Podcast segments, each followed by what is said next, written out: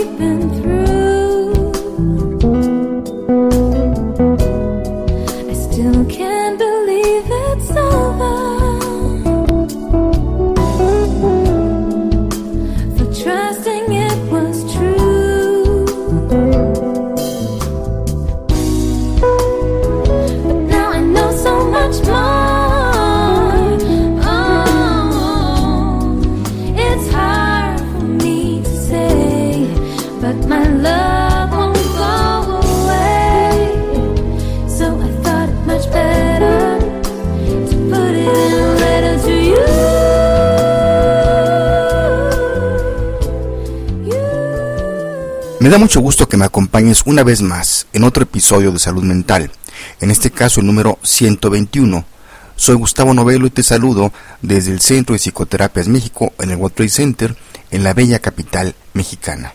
Hace poco descubrí una cantante que se llama Anne Kay y me cautivó no solo su voz, sino la letra de, de una de sus canciones titulada Letter o La Carta. Y me inspiró para investigar y escribir para este podcast sobre los beneficios de escribir a mano. Espero te sea interesante y útil este episodio. Me puse a recordar cuando viví de chico fuera de México y en aquellos tiempos en que escribía cartas a mano e iba al correo para mandarlas a sus destinatarios, ya sea un amigo, una novia, mis padres o hermanos, y estaba consciente que, por supuesto, llevaría varios días en que la carta llegaría a él o a ella y asimismo, el que me escribieran y regresara su carta tardaría otras semanas. Son días que ya quedaron en el pasado. ¿Será que estoy recordando esto porque me vino la nostalgia? Pues bien, en la actualidad ya casi no escribimos a mano, sino que usamos la computadora u otro de los nuevos dispositivos modernos para redactar nuestros trabajos o escribir a seres cercanos. Quizás solo escribimos una que otra vez, una que otra palabra a mano, pero eso es todo. El escribir en computadora con internet es un peligro, pues nos tienta la distracción con las redes sociales, el chat, video, etc. No obstante, el mayor riesgo que se ha visto en el uso de las nuevas tecnologías es el desentrenamiento de la memoria. Ahora está todo en la computadora o smartphones o dispositivos similares y tenemos mucho más información en poco espacio, pero no somos capaces ni de recordar un número de teléfono y eso es lo verdaderamente preocupante.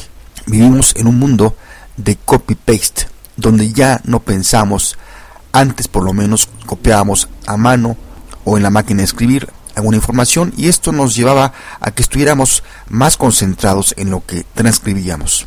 Ahora bien, ¿cuáles son los beneficios de escribir a mano?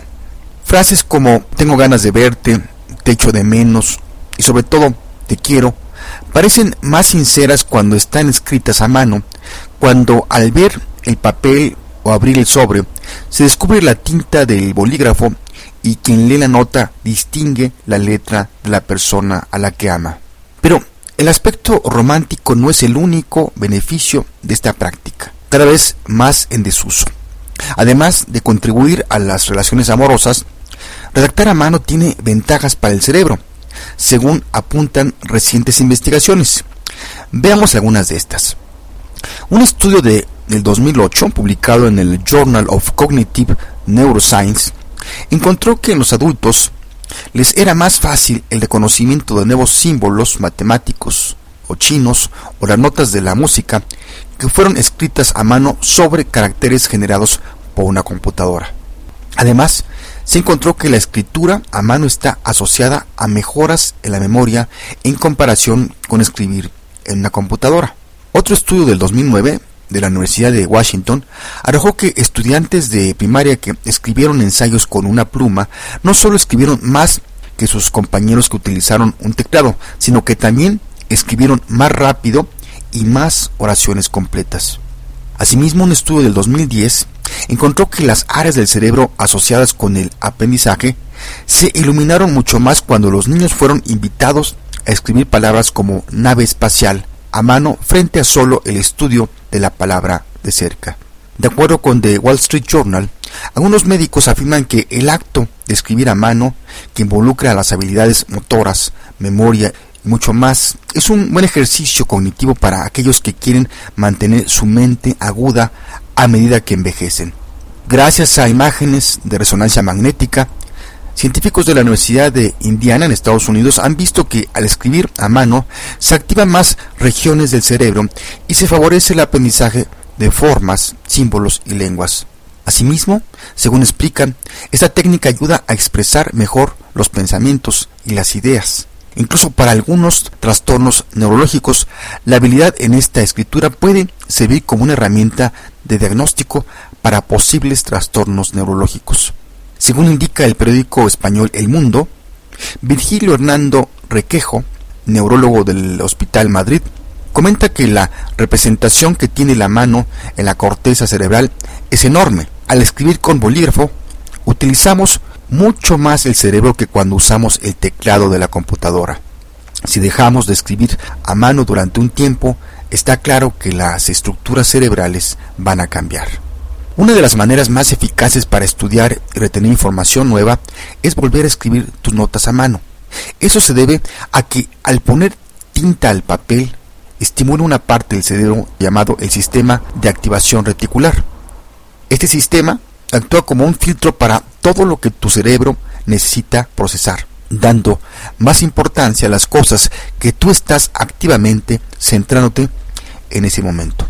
Muchos autores famosos optan por el rigor de la escritura a mano sobre la utilización de una computadora. En una entrevista en 1995, la escritora Susan Sontag dijo que ella escribió sus primeros borradores a mano antes de escribir para su edición posterior.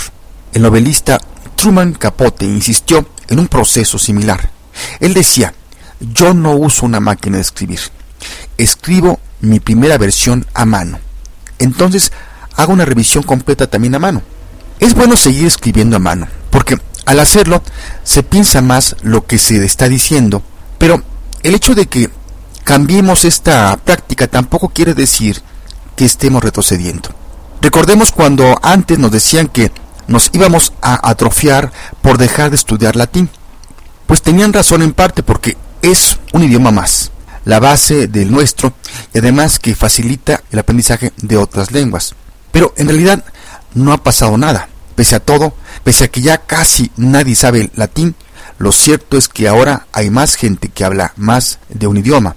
Así que lo que se ha perdido por un lado se ha ganado por otro. Lo mismo se puede aplicar a la escritura manual. Al ir dejando de lado esta práctica, se pierde algunas habilidades, evidentemente, pero se pueden ganar, por otra parte, otras habilidades. Yo, por ejemplo, reconozco que tengo, como se dice en forma de broma, letra de doctor. A veces ni yo mismo me entiendo y por eso escribo más en mi computadora. Tengo entendido que en la actualidad, en las escuelas primarias en México, se les está enseñando a los niños a escribir tanto con letra de molde y manuscrita y se me hace algo excelente ya que muchas personas que yo conozco no saben leer cuando está escrita con letra manuscrita alguna carta.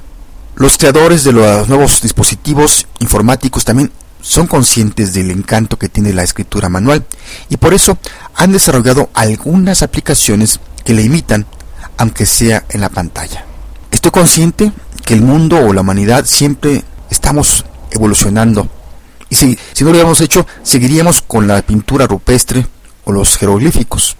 Mi pregunta es hacia dónde va la evolución de la escritura, sobre todo cómo se, se da en los jóvenes, donde se usan palabras más cortas o símbolos, por ejemplo en el Twitter. ¿Esto quiere decir que vamos en camino a desarrollar como seres humanos más la telepatía? Cuando hay avances también hay retrocesos, si lo vemos en la esfera biopsicosocial. Vemos, por ejemplo, que ya cada vez más hemos dejado de cocinar y nos vamos por la comida rápida o fast food o comida chatarra, que nos quita el hambre, pero no nos alimenta. Con los vehículos de transporte cada vez podemos llegar más rápido y más lejos, sin casi cansarnos, pero ya cada vez menos caminamos y esto nos hace más obesos. Con los nuevos dispositivos o smartphones podemos comunicarnos de muchas formas muy rápido, incluso de un lado a otro del mundo en instantes, pero vemos familias en los restaurantes que no se comunican todos. Están atentos a sus iPhones, iPods o iPads, pero no se comunican entre sí. No estoy en contra de la tecnología. Sé que por naturaleza los seres humanos siempre estaremos evolucionando. Solo quise tomar el tema de la escritura como un pretexto o camino más para reflexionar con la pregunta, ¿qué ganamos con los nuevos avances, pero qué también estamos perdiendo? Para cerrar esta reflexión, yo me quedaría con la frase célebre de Albert Einstein que dice, temo el día cuando la tecnología se superponga sobre nuestra humanidad. El mundo entonces solo tendrá una generación de idiotas. Como siempre recomendamos algunos libros, en este caso son dos. Uno en inglés que se llama Transform Your Life Through Handwriting, eh, del autor Bimala Rogers, y este otro en español que se llama Psicología de la Escritura, de Fernando Cuetos Vega. Pues bien, llegamos al final de este episodio, no sin antes decirte que nos puedes escribir o escuchar o bajar los episodios anteriores entrando a nuestro portal www.psicoterapias.mx o en www.poderato.com diagonal salud mental y también te puedes suscribir en iTunes. Te dejo con la cantante Anne Kay y su canción Letter o La Carta. Como dato complementario te puedo decir que Anne Kay creció en una familia de músicos. Sus padres eran músicos de jazz. Ella canta, toca el piano y la guitarra, además de escribir y arreglar sus propias canciones. A los 19 años de edad, Anne Kay se mudó de su país natal, Dinamarca, para perseguir sus ambiciones musicales en la ciudad de Nueva York. Y aunque es una joven cantante, ya ha tenido varios éxitos. Uno de ellos es precisamente esta canción Letter, que a mí en particular me agrada mucho su estilo. Me despido de ti desde el Centro de Psicoterapias México, en el World Center desde la bella capital mexicana. Soy Gustavo Novelo, nos estamos escuchando por aquí. Hasta entonces.